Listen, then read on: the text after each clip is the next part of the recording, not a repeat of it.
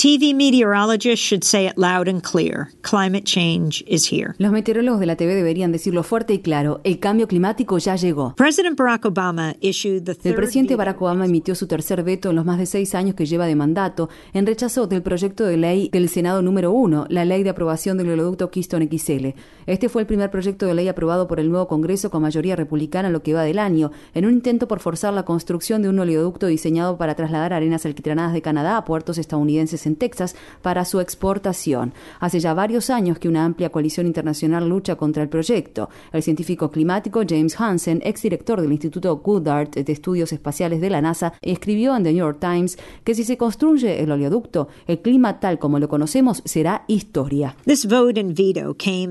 Esta votación y este veto suceden al tiempo que gran parte de Estados Unidos se ve azotada por temperaturas extremadamente frías, con ciudades como Boston sacudidas por nevadas sin precedentes y estados sureños como Georgia experimentando la caída de nieve. Mientras tanto, la mayor parte de California se prepara para una sequía aún más fuerte. Los informativos de los canales de televisión corporativos invierten cada vez más tiempo en la cobertura del cada vez más caótico, costoso y en ocasiones letal clima, pero fallan consistentemente en hacer la conexión entre las condiciones climáticas extremas y el cambio climático.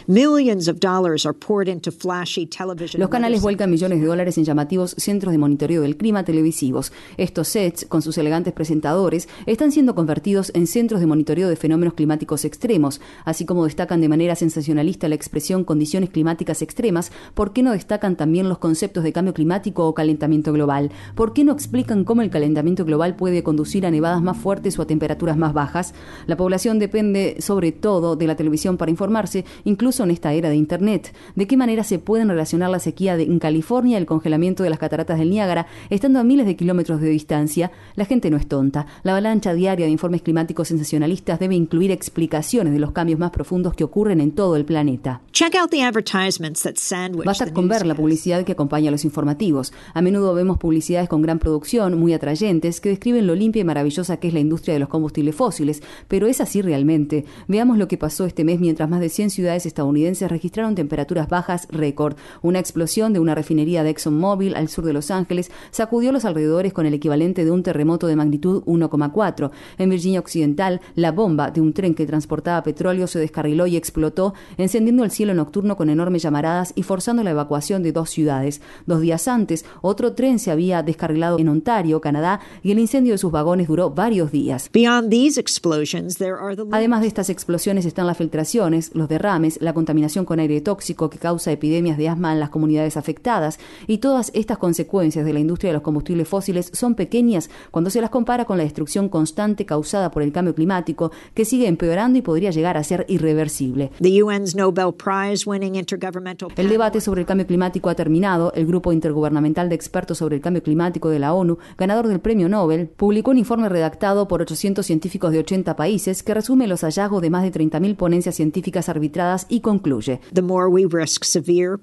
La influencia humana en el sistema climático es clara. Cuanto más perturbemos nuestro clima, más nos arriesgamos a impactos graves, generalizados e irreversibles, y tenemos los medios para limitar el cambio climático y construir un futuro más próspero y sustentable. Comparemos esto con el puñado de científicos que niegan la realidad del cambio climático. Uno de sus paladines, Wayhawk Willis Soon, del Centro de Investigaciones Astrofísicas Harvard Smithsonian, recibió 1.200.000 dólares de la industria de combustibles fósiles, entre ellos del varón del petróleo Charles Koch, según una investigación realizada por Greenpeace y el Centro de Investigaciones Climáticas. El doctor Sun no mencionó estas contribuciones y actualmente está siendo investigado por el Instituto Smithsoniano por posibles violaciones éticas.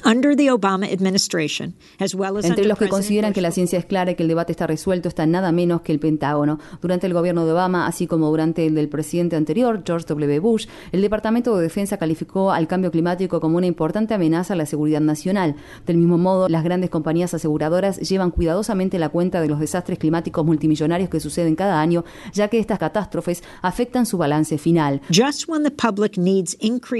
Justo cuando la población necesita más información sobre estos temas, algunas de las mayores organizaciones de noticias están reduciendo el personal asignado a la cobertura del clima. El pasado mes de octubre, la NPR, la cadena de radios públicas de Estados Unidos, redujo su personal a cargo de la cobertura del ambiente y el cambio climático de cuatro personas a solamente una, que ahora trabaja a medio tiempo. En 2013, The New York Times desarticuló su equipo especializado en temas ambientales, que estaba integrado por nueve personas.